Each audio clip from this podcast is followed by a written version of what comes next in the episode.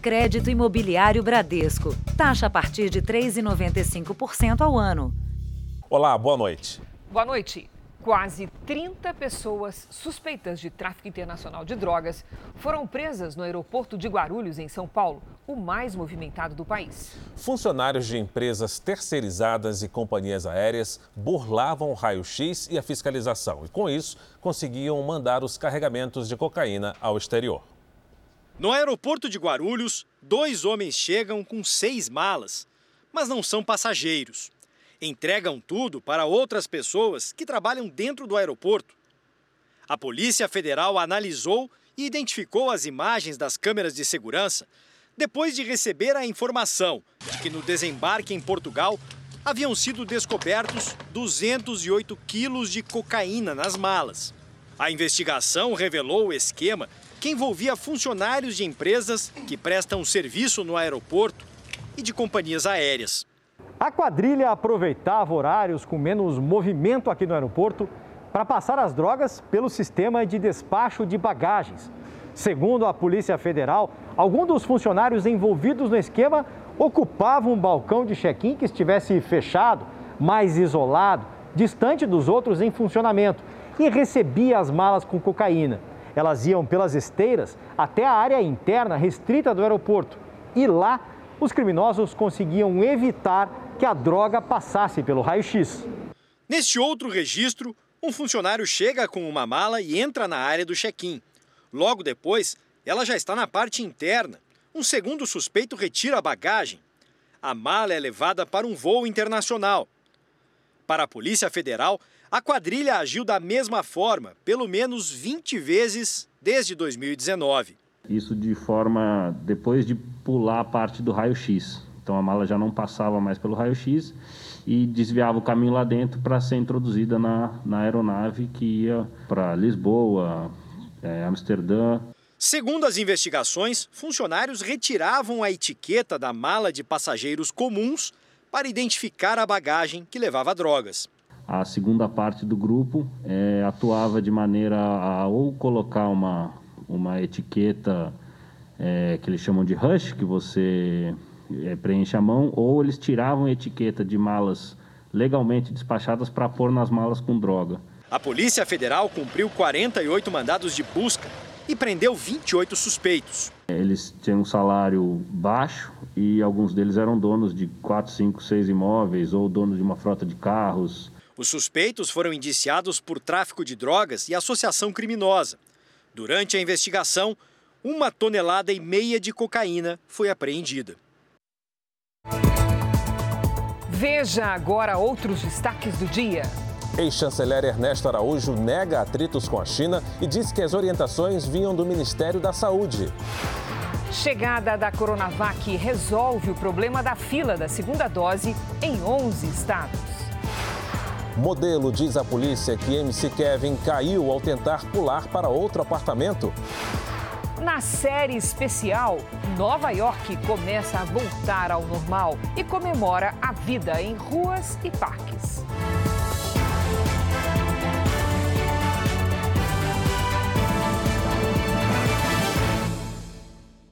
Oferecimento crédito imobiliário Bradesco. Taxa a partir de 3,95% ao ano.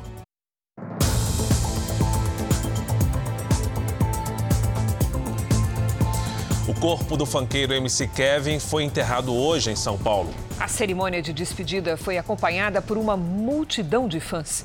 A viúva fez um desabafo contra os amigos do MC. Ainda estava escuro quando as ruas da zona norte de São Paulo foram ocupadas pelos fãs de MC Kevin.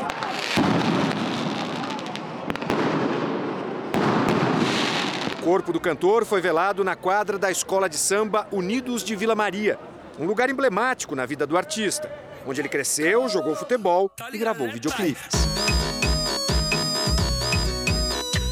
A cerimônia varou a madrugada. Dona Valquíria se emocionou com as homenagens. A mãe do fanqueiro agradeceu pelos 23 anos que o filho passou ao lado dela. Muito obrigado por tudo. Tudo que o meu filho fez foi para ser o que ele é hoje. É, obrigado, eu não tenho palavras para falar, eu tô sem forças para tudo. Ninguém espera perder um filho assim. A advogada Deolane Bezerra, casada com Kevin há menos de um mês, desabafou. Cansei de falar pro Kevin. Tudo tem consequência na vida e aqui é uma consequência, tá? Porque não foi nada demais. Eu tava dormindo esperando meu marido chegar. Tinha brigado com ele antes de Brigado não, mal entendi. Porque os amigos dele estavam sugando ele mais uma vez. Homem casado não anda com homem solteiro. São vidas diferentes. São atitudes diferentes. Às nove da manhã, o corpo foi levado da escola de samba e seguido por um grande número de motocicletas. A chegada ao cemitério particular, também na Zona Norte, foi com muito barulho, como o próprio MC gostava. Entre as muitas coroas de flores, uma enviada pelo ídolo de Kevin, o jogador Neymar. Ele foi um ícone para a geração de agora, foi marcante na vida dos adolescentes e vai marcar. Ele é a marca de uma geração. Ele era uma inspiração, né, para todo mundo. De onde que ele começou até onde ele chegou. E ele tinha muito mais ainda para fazer, né, nesse caminho dele. Apesar da aglomeração, a família pediu para ter um momento com pelo menos um pouco mais de privacidade. Todas as câmeras da imprensa se afastaram e os celulares dos fãs foram baixados. Dona Valquíria teve de se retirar e precisou ser amparada. O corpo do cantor foi enterrado ao som de palmas. A polícia do Rio de Janeiro ainda busca pistas para entender como o MC Kevin caiu do quinto andar de um hotel na Barra da Tijuca. Kevin estaria com uma modelo na sacada do quarto e teria sofrido a queda ao tentar se esconder da esposa. Os policiais voltaram hoje ao hotel em busca dos arquivos das câmeras de segurança. As imagens podem esclarecer as circunstâncias da morte de MC Kevin. Os agentes também estiveram no prédio vizinho, atrás de novas pistas e testemunhas. A investigação descobriu que Kevin estava no quarto 502 com um amigo, o também cantor Vitor Elias Fontinelli, e a modelo Bianca Domingues. Os celulares de Kevin, da esposa dele, do amigo Vitor e da modelo Bianca foram apreendidos. Em depoimento, Bianca contou que conheceu o MC na praia no domingo à tarde, em frente ao hotel na Barra da Tijuca. Ela teria sido convidada a subir ao apartamento e teria mantido relações sexuais com Kevin e outros amigos dele. Aos policiais, ela contou que estava na varanda com Kevin e que desviou o olhar para o quarto. Quando olhou de volta, percebeu que o MC estava pendurado para o lado de fora.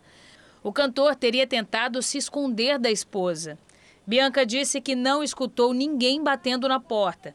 A mulher de MC Kevin, Deolane, estava em outro quarto no 13º andar nesse momento.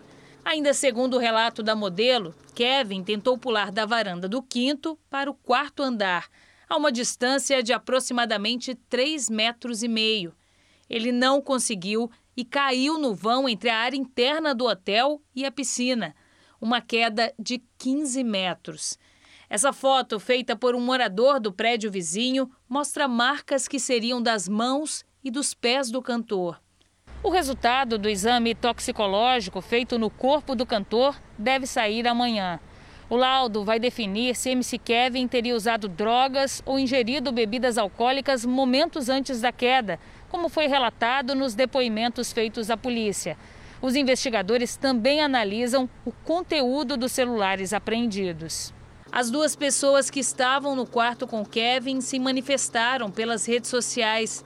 O cantor Vitor afirmou ter compromisso em fazer com que todos saibam da verdade e que não foi autor de nenhuma situação. A nossa produção entrou em contato com Bianca, que se disse traumatizada com a situação. Por mensagem, ela contou que está sofrendo ataques pelas redes sociais e que não consegue dormir e nem comer direito. Ainda no Jornal da Record, os novos depoimentos sobre a morte do MC Kevin. Criminosos têm aproveitado a ansiedade de muitos pela vacinação para aplicar o velho golpe do celular clonado. Na nova roupagem, o golpista entra em contato com a vítima para fazer um cadastro da vacina. Cadastro que de verdadeiro não tem nada. O Ministério da Saúde adverte: não dê continuidade a ligações de pesquisa ou sobre vacinas em nome do Ministério. Criminosos têm usado a Covid-19 para fazer vítimas. O golpe funciona assim. Uma pessoa liga se dizendo do Ministério da Saúde. Ela faz uma pesquisa sobre a Covid-19 ou sobre o interesse da pessoa em agendar o dia da vacinação. No fim da conversa, ela envia um código em SMS. A partir do momento que a vítima passa o código, ela tem o celular clonado. Foi isso que aconteceu com a Simone.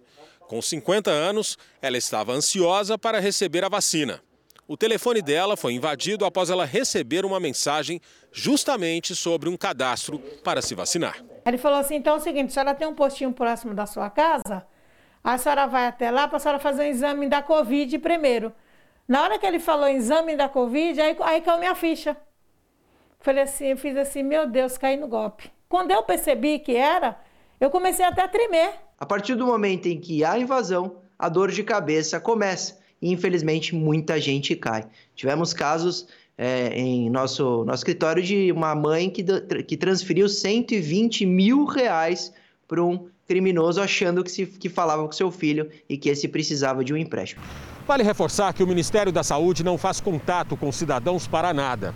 Quem foi vítima do golpe deve procurar as autoridades e fazer um boletim de ocorrência, o que em alguns estados pode ser realizado pela internet. Se alguém caiu no golpe e transferiu dinheiro ao criminoso, deve ligar imediatamente ao banco que recebeu o dinheiro, que é o titular daquela conta do criminoso, porque muitas vezes é possível bloquear a conta e recuperar os valores. A investigação sobre a quantidade de vacina nas ampolas da Coronavac concluiu que o volume está correto. A falta de algumas doses que aparecem em várias notificações feitas à Anvisa, na verdade, é um problema na aplicação do imunizante. O Butantan solicitou a modificação na bula para indicar a seringa correta a ser usada na imunização. Segundo o Conselho dos Secretários Municipais de Saúde de São Paulo, mais de 20 mil reclamações foram registradas. De acordo com as notificações, os frascos de Coronavac, que deveriam render 10 aplicações, acabavam com frequência antes de 10 pessoas serem imunizadas. Franco da Rocha, na Grande São Paulo, acionou o Conselho. Das 10 doses, parte dos frascos faziam de 8 a 9 doses. Os dados observados foram levados à Secretaria Estadual de Saúde, ao Butantan, ao Ministério da Saúde e à Anvisa.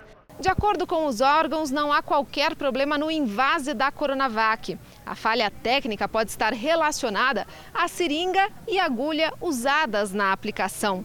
Mas na bula da vacina não há uma recomendação específica sobre qual material precisa ser usado.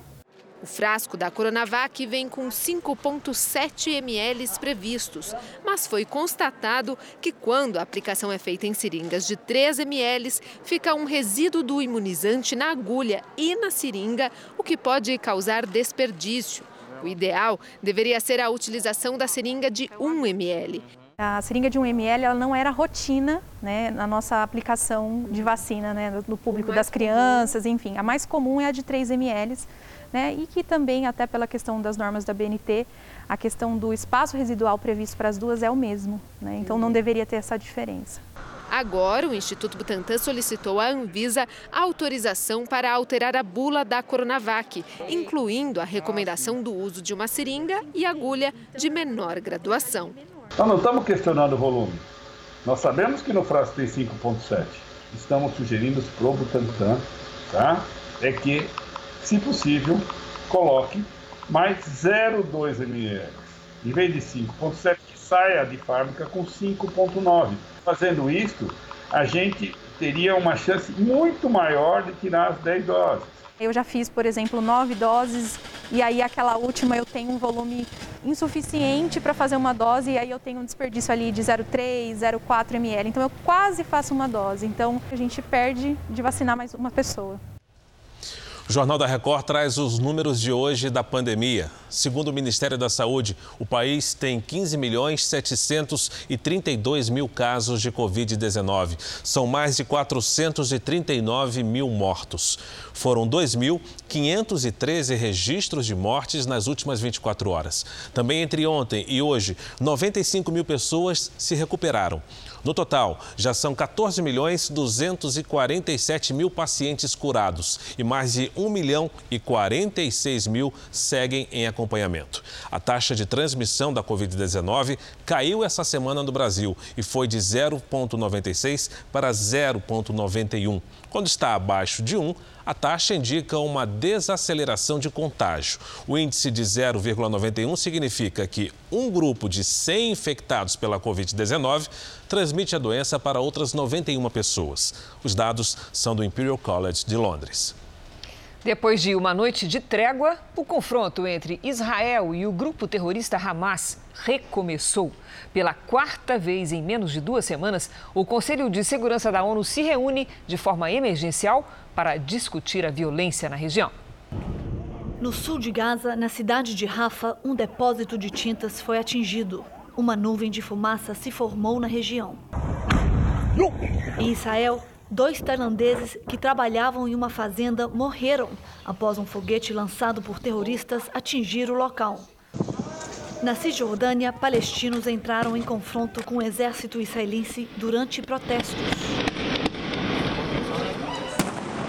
O mesmo aconteceu em Jerusalém, próximo ao histórico portão de Damasco.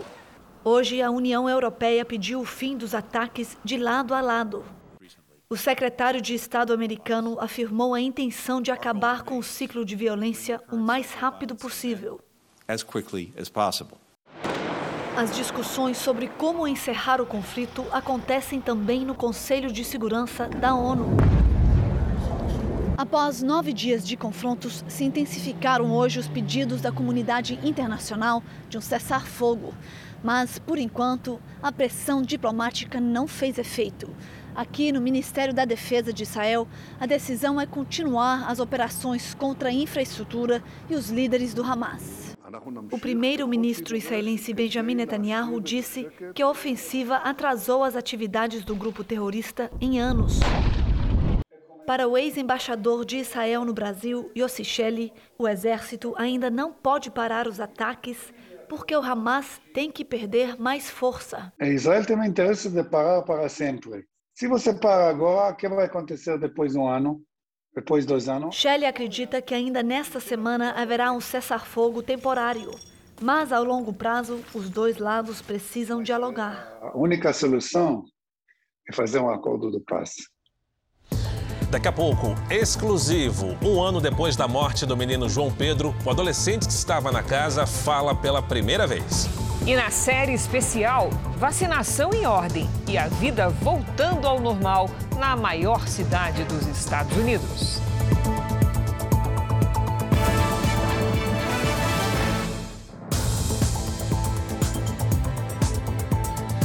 Onze estados receberam doses suficientes para zerar a fila de pessoas que aguardavam a segunda aplicação da Coronavac.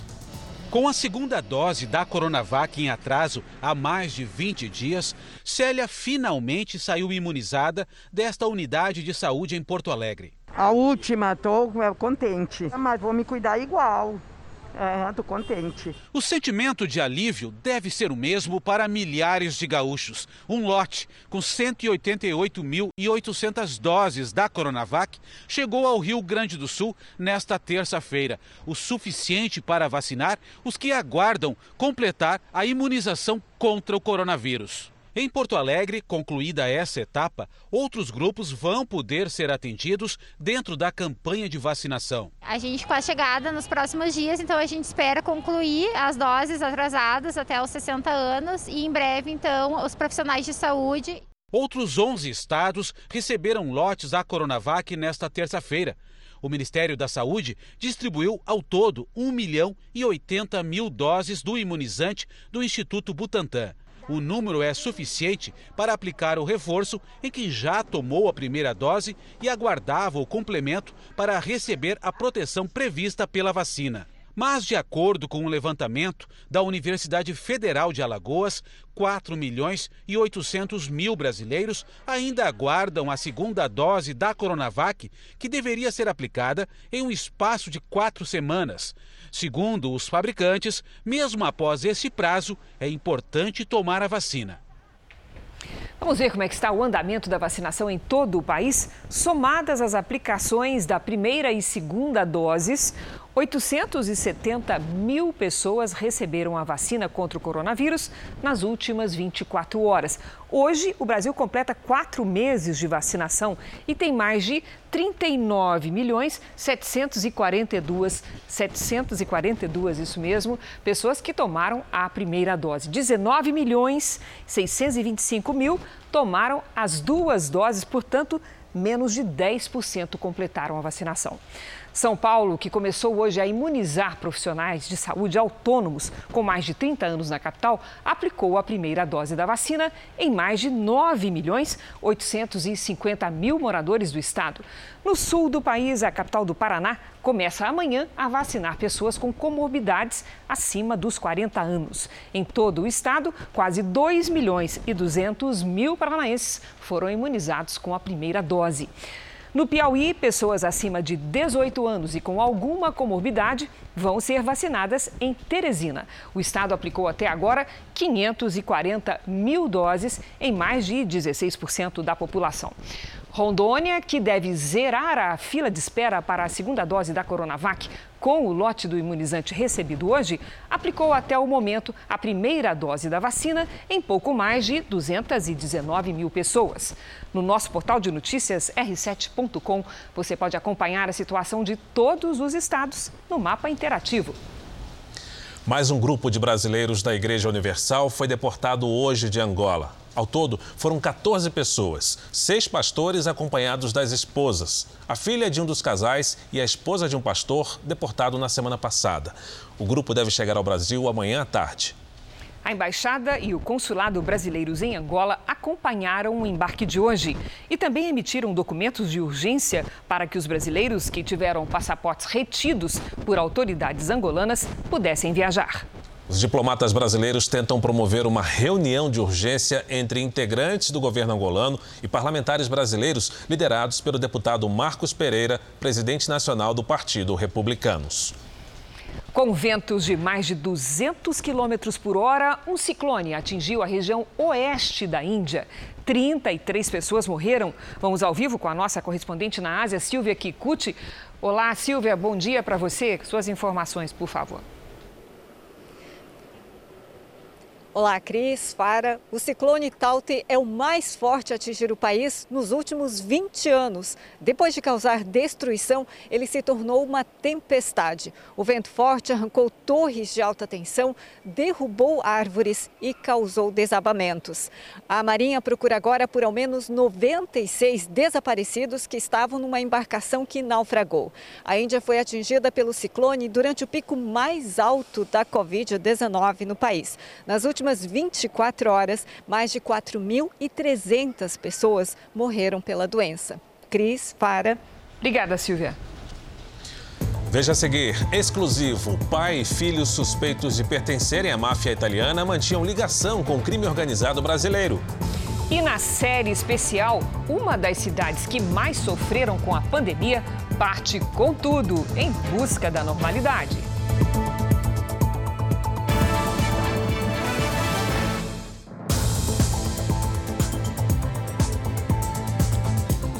Um homem suspeito de pertencer à máfia italiana que está preso no Brasil vai agora responder por lavagem de dinheiro. Ele e o pai seriam o elo entre o crime organizado do país europeu e o brasileiro. Dois apartamentos em regiões nobres de São Paulo, avaliados em quase 3 milhões de reais.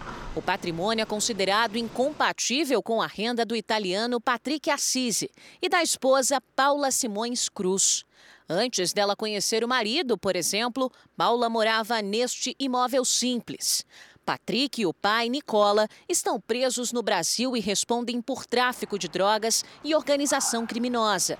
Mas a sequência da investigação trouxe no final de abril uma nova suspeita para a ficha de Patrick. Foi indiciado por lavagem de dinheiro em razão dos dois apartamentos que, que nós encontramos em poder da, da, da esposa dele e que ele não tinha é, como comprovar, como justificar a origem financeira da compra. Pai e filho, segundo a polícia, fazem parte da máfia italiana conhecida como Drangheta. Eles estão no Brasil desde 2013, mas já foram condenados por diversos crimes na Itália, de onde fugiram. Os dois foram presos em 2019, neste apartamento no litoral de São Paulo. Agentes apreenderam armas, drogas e quase um milhão de reais em dinheiro.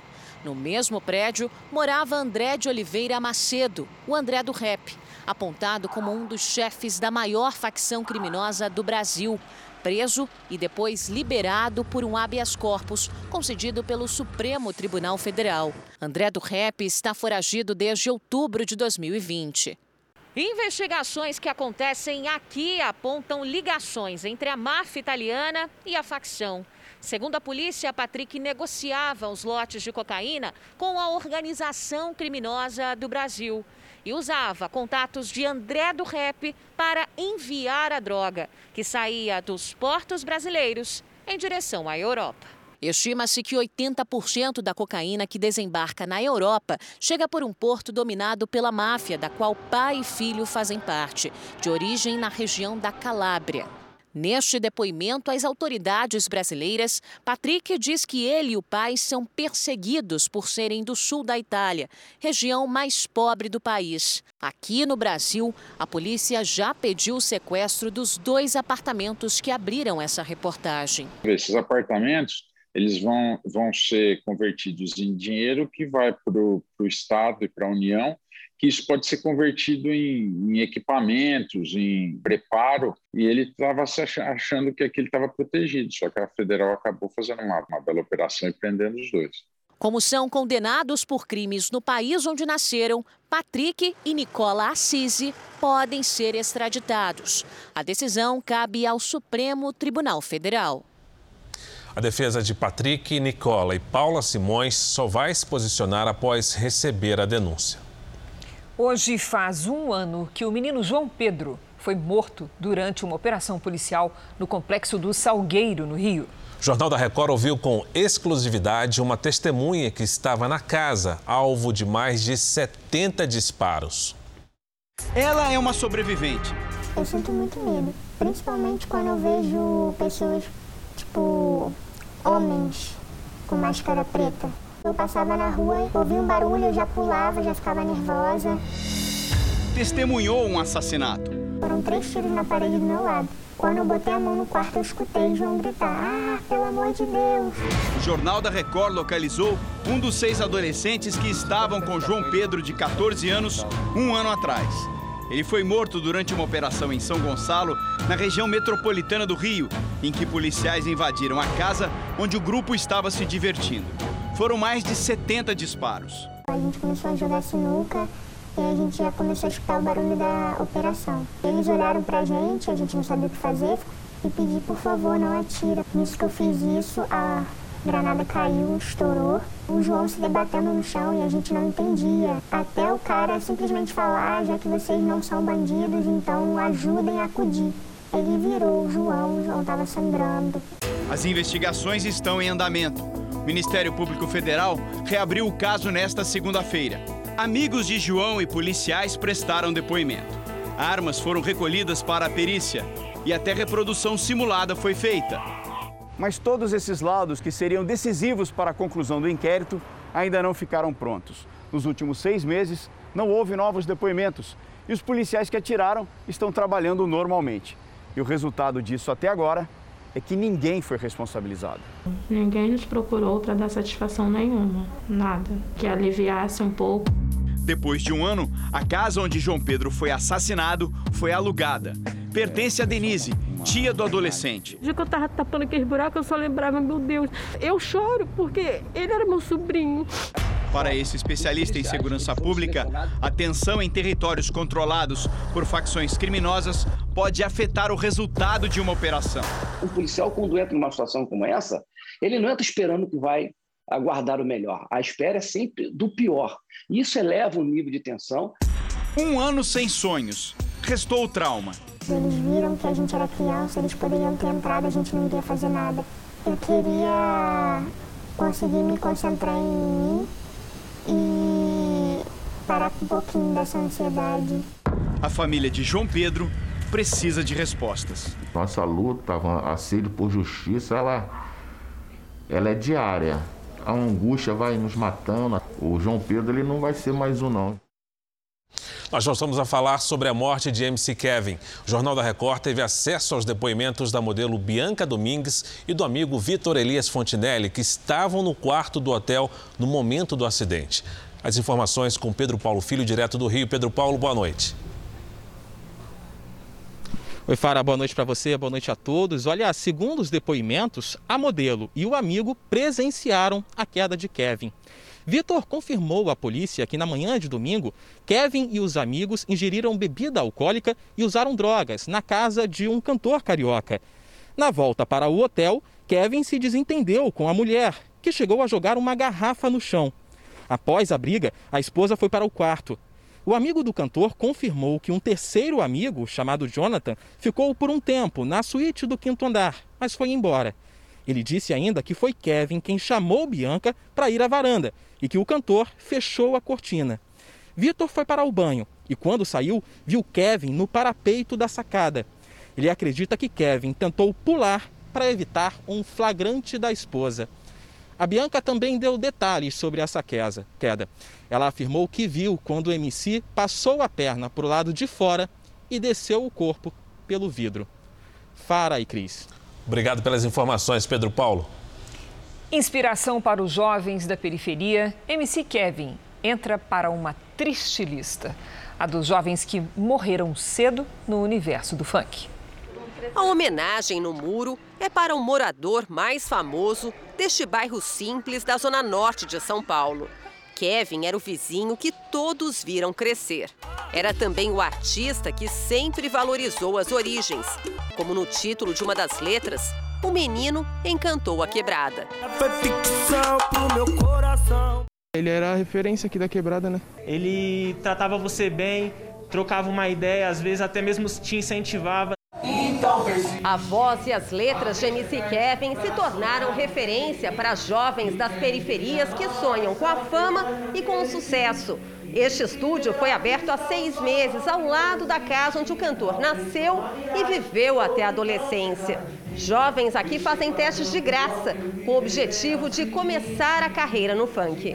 Ele deixou um legado para nós. Se a gente, a gente quer MC, a gente que vem da periferia, que não tem assim uma oportunidade de vida de fazer às vezes um curso, ter uma, uma base. Se a gente tiver um talento, persiste que um dia a gente vai conseguir. A trajetória intensa de MC Kevin chegou ao fim aos 23 anos. A morte precoce no mundo do funk já provocou comoção entre os fãs no passado. Em 2009, Denner Sena da Silva, que ficou conhecido como MC Zóio de Gato, morreu aos 16 anos num acidente de carro. MC da Leste foi assassinado em 2013 aos 20 anos durante um show em Campinas, no interior de São Paulo. Levou um tiro no momento em que se apresentava no palco. MCs que ganharam dinheiro e projeção em poucos anos de carreira, cercados quase sempre por amigos de infância, que se tornaram parte da equipe em shows e clipes lançados. É uma vida intensa e é uma vida sem estrutura. Então, desde estrutura de formação, quanto de oportunidade, quanto de acompanhamento de carreira, pessoas que não tiveram acesso a nada, que estiveram de alguma forma excluída. E, e aí passam a ter muita coisa: dinheiro, acesso, oportunidade, fama, reconhecimento. Isso causa sim um deslumbre. Então, é, é necessário que você tenha um acompanhamento bem de perto, psicológico mesmo, de orientação para essas pessoas. No Dia Nacional de Combate ao Abuso e Exploração Sexual de Crianças e Adolescentes, o país tem pouco a comemorar. Mas a data pode conscientizar a sociedade a usar uma arma simples e poderosa: a denúncia. Operações contra a pornografia infantil foram realizadas por todo o país para marcar a data. No Rio de Janeiro, a Polícia Civil identificou grupos que trocavam pela internet fotos e vídeos de crianças e adolescentes. Três pessoas foram presas. Em Belém, seis adolescentes foram apreendidos por exploração sexual infantil. No Paraná, foram 11 detidos pelo mesmo crime. Há exatos 48 anos, a menina Araceli Cabreira Crespo, de 8 anos, foi violentada e morta no Espírito Santo. Os acusados de terem abusado da menina eram de famílias influentes e foram inocentados pela justiça. Para que histórias assim não se repitam, foram criadas desde então leis mais severas e mecanismos de denúncia. Para o criador da Frente Parlamentar de Combate ao Abuso e à Exploração Sexual de Crianças e Adolescentes na Câmara Federal, a conscientização é o primeiro passo. Nós estamos fazendo várias audiências públicas tratando desse assunto. A importância que nós temos que ter e o cuidado que temos que ter com todas as nossas crianças, os nossos jovens e adolescentes. Porque dia a dia o abuso e a exploração sexual cresce cada vez mais em todo o Brasil. Só no ano passado, o Disque 100 do governo federal recebeu 14 mil denúncias de abuso, estupro e exploração sexual.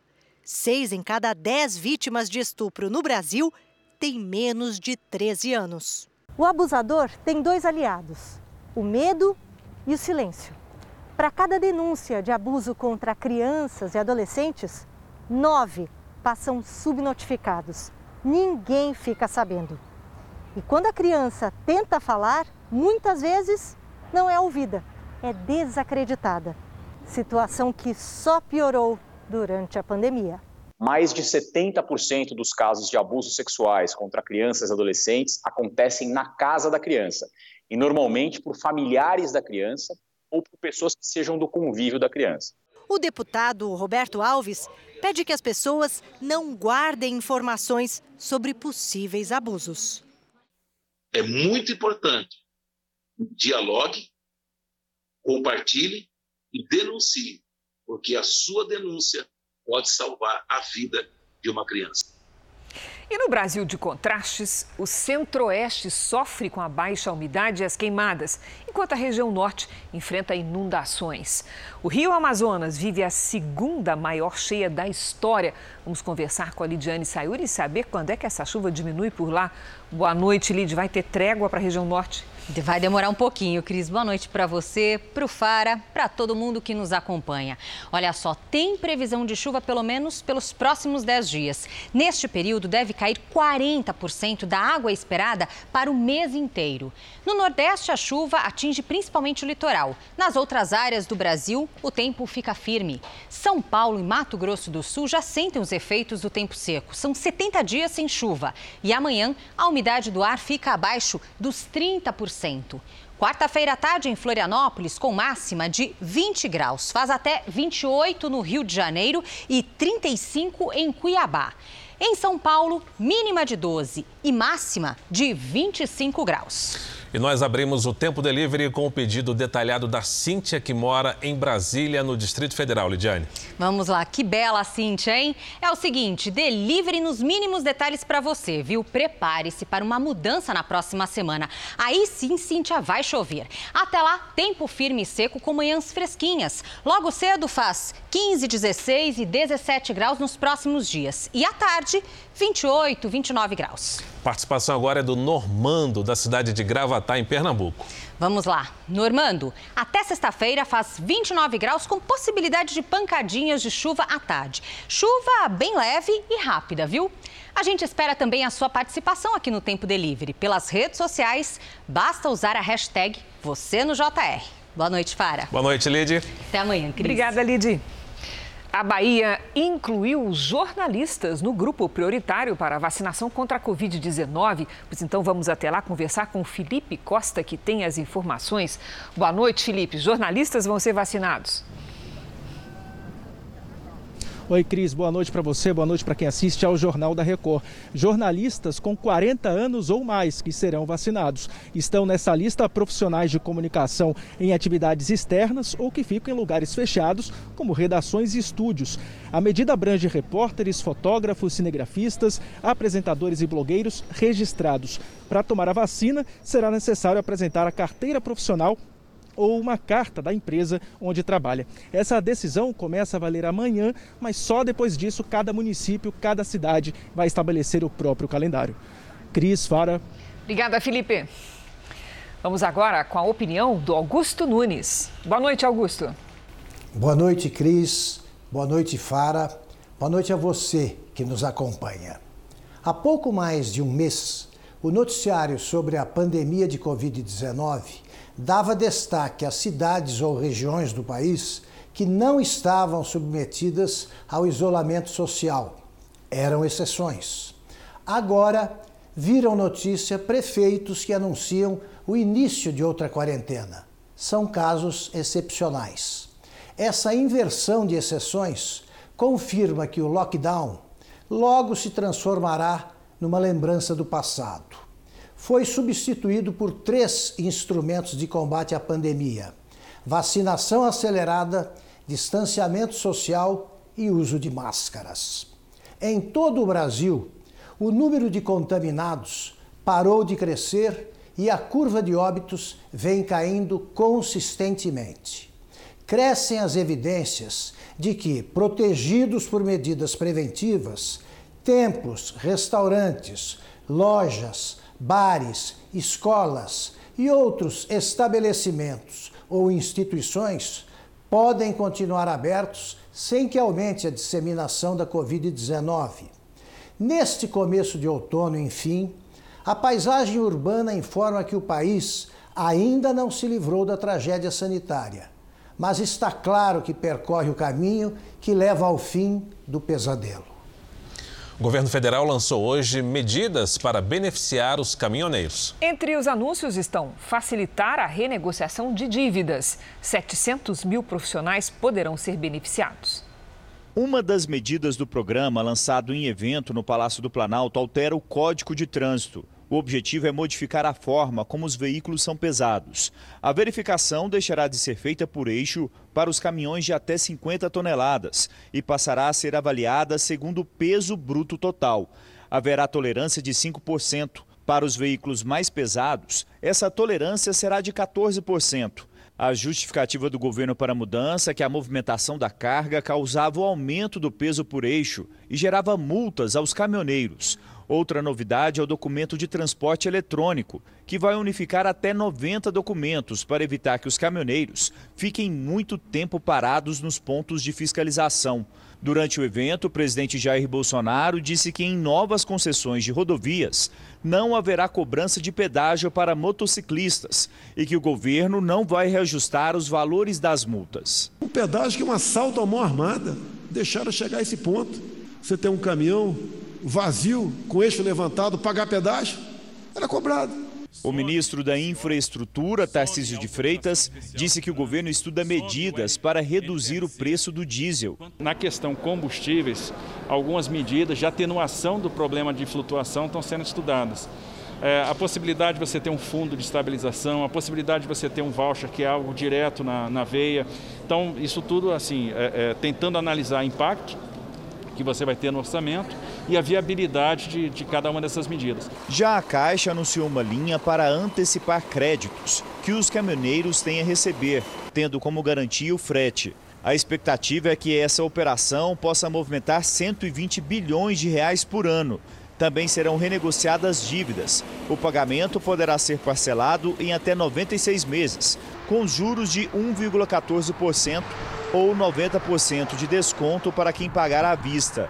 700 mil caminhoneiros poderão ser beneficiados. As medidas são uma forma do governo atender a categoria que ameaçou fazer paralisações por conta do reajuste dos combustíveis. Eles não têm interesse nenhum em paralisação e isso só deverá acontecer numa condição onde não haja realmente diálogo e atendimento do governo. A questão envolvendo a filiação partidária tem sido tratada por Bolsonaro nos bastidores. Neste momento, o presidente está mais próximo de ir para o PMB, Partido da Mulher Brasileira, que mudou de nome para Brasil 35, ou para o PRTB, do vice-presidente Hamilton Mourão. Bolsonaro tem sido pressionado por aliados a tomar uma decisão rápida, por conta do curto período de preparação até as eleições do ano que vem. O presidente pretende ir para um partido pequeno para assumir o comando da legenda. O ex-ministro das Relações Exteriores, Ernesto Araújo, prestou depoimento hoje à CPI da pandemia. Ele negou atritos com a China, que é um importante fornecedor de vacinas e matéria-prima para os imunizantes, e disse que o Itamaraty cumpria as orientações do Ministério da Saúde.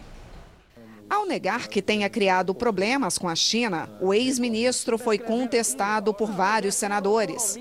O senhor escreveu um artigo, esse artigo é, que Vossa Excelência chama de comunavírus.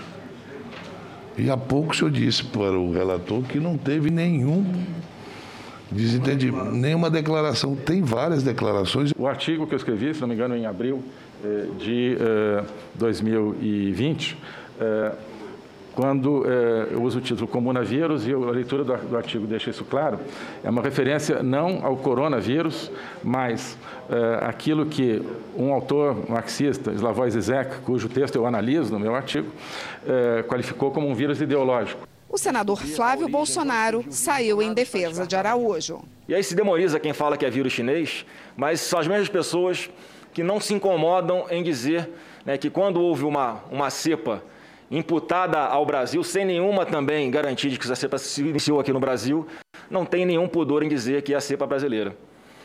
Então não é ofensa. A senadora Cátia Abreu, presidente da Comissão de Relações Exteriores do Senado, atribuiu a falta de vacinas à inabilidade política do chanceler. Hoje nós estamos nas mãos dessas pessoas que o senhor apoiou e ajudou a atacar com tanta força na porta, humilhando e pedindo vacinas. Ernesto Araújo negou que as críticas ao país asiático tenham atrasado o envio de insumos para a produção de imunizantes ao Brasil. Eu jamais promovi eh, nenhum atrito com eh, a China, eh, seja antes, seja durante a pandemia, de modo que os resultados que nós obtivemos eh, durante a pandemia, na consecução de vacinas eh, e em outros, eh, em outros aspectos, eles decorrem de uma política externa que foi implementada de acordo com nossos objetivos, mas que não era uma política de alinhamento automático, como ficou claro isso na nossa participação na COVAX, e nem uma política de enfrentamento com a China.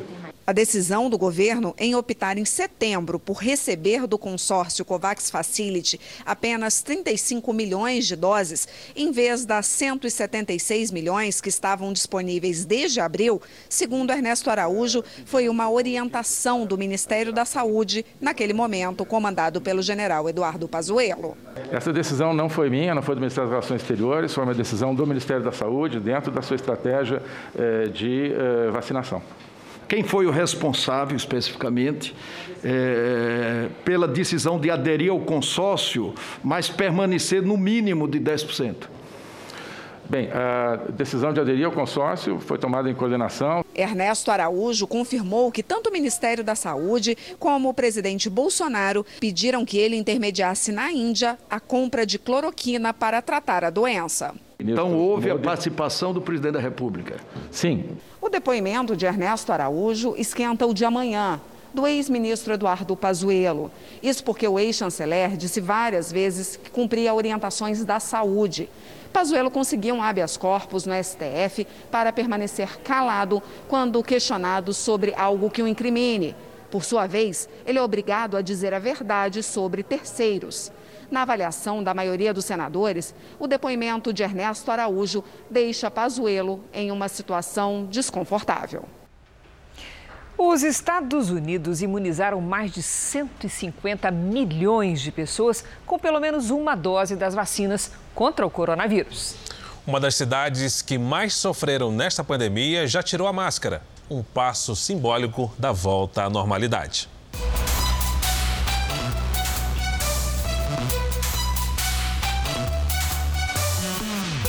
Ruas, o movimento retoma.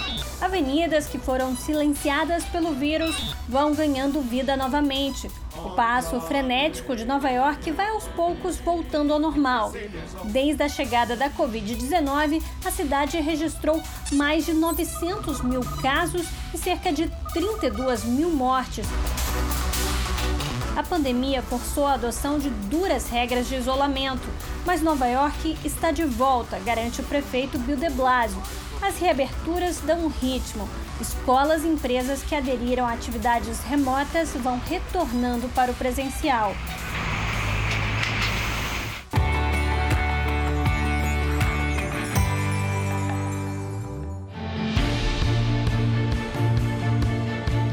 Na maior cidade dos Estados Unidos, mais da metade dos adultos já estão imunizados, passaram pelas duas doses das vacinas que precisam de reforço ou receberam a aplicação única da Johnson.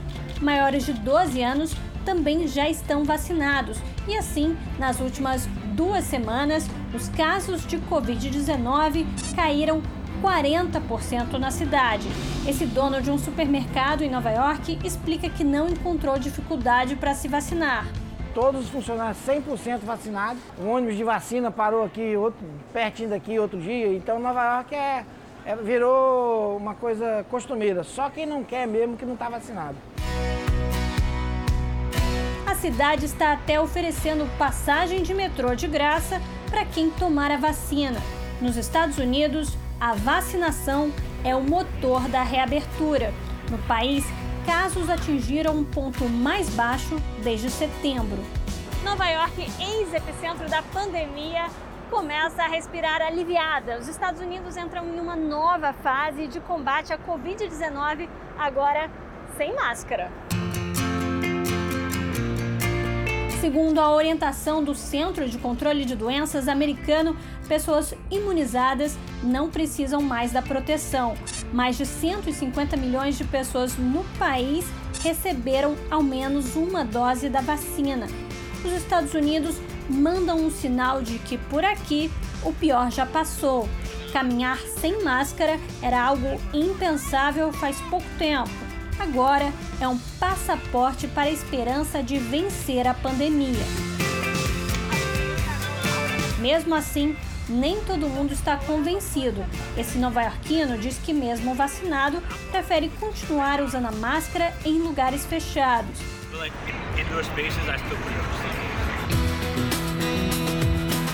Testes para Covid-19 também ficaram mais acessíveis. No centro de Manhattan, encontramos um laboratório móvel que dá o resultado em 24 horas.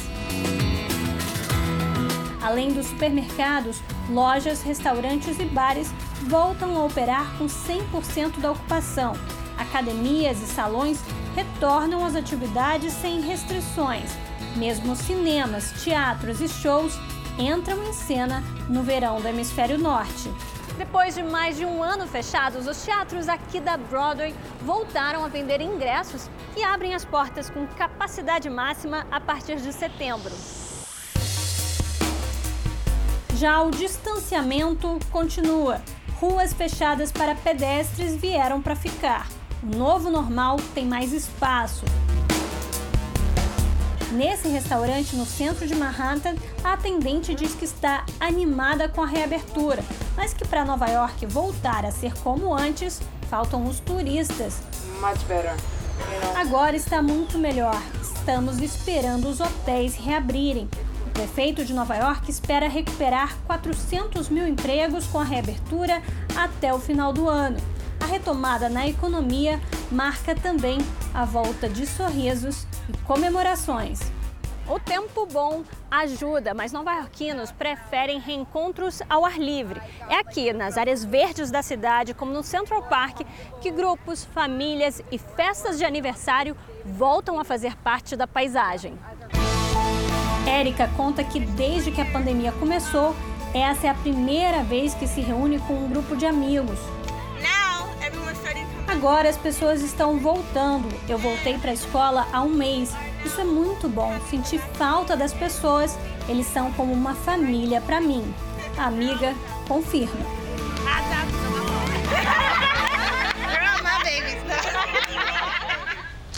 O Jornal da Record termina aqui. A edição de hoje na íntegra e também a nossa versão em podcast estão no Play Plus e em todas as nossas plataformas digitais. E à meia-noite e meia tem mais Jornal da Record. Fique agora com a novela Gênesis.